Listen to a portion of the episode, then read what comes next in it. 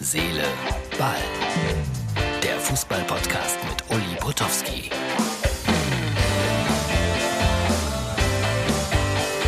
Herz, Seele, Ball, das ist die Ausgabe für Montag.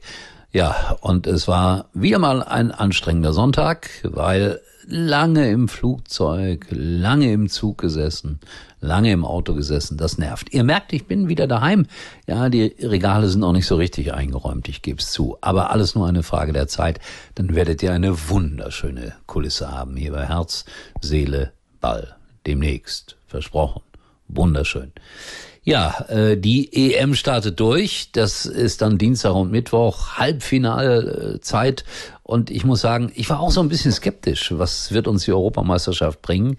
Aber ich freue mich jetzt sehr auf Dänemark, England und Italien, Spanien. Das sind auf jeden Fall zwei großartige Spiele. Und ich denke, das wird prima Fußballunterhaltung werden.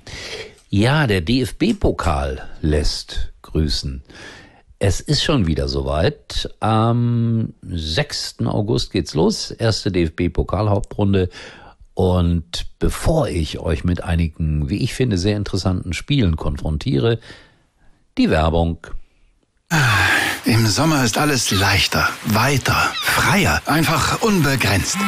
Unbegrenztes Datenvolumen ist aber auch nicht schlecht. Freut euch auf das, was kommt. Mit Magenta 1 Unlimited für euch und eure Liebsten unbegrenztes Datenvolumen im größten 5G-Netz. Jetzt überall bei der Telekom. So, Kaiserslautern gegen Mönchengladbach, das ist für mich faszinierend. Das klingt wie, ja, das klingt wie Bundesliga, früher. Kaiserslautern, Mönchengladbach, das kann nur ein großartiges Spiel geben. Villingen, Schwarzwald gegen Schalke. Ich habe dann mal gerade ruckzuck nachgeguckt, was schreiben meine Schalker Freunde. Machbar steht im Internet. Vorsicht, sag ich nur. Der BVB muss nach Wien-Wiesbaden und ich möchte jetzt schon behaupten, das haben sie auch nicht so im Vorbeigehen gewonnen. Die Bayern allerdings wohl eher ja. Bremer SV heißt der Gegner.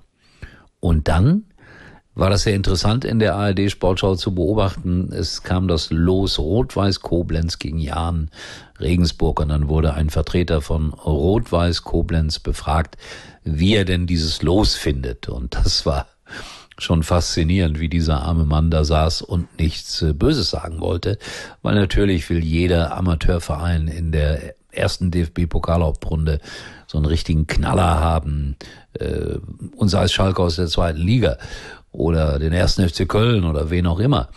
Und dann kommt Jan Regensburg. Also das soll nicht despektierlich sein gegenüber Jan Regensburg, ist es aber trotzdem. Ich merke es gerade.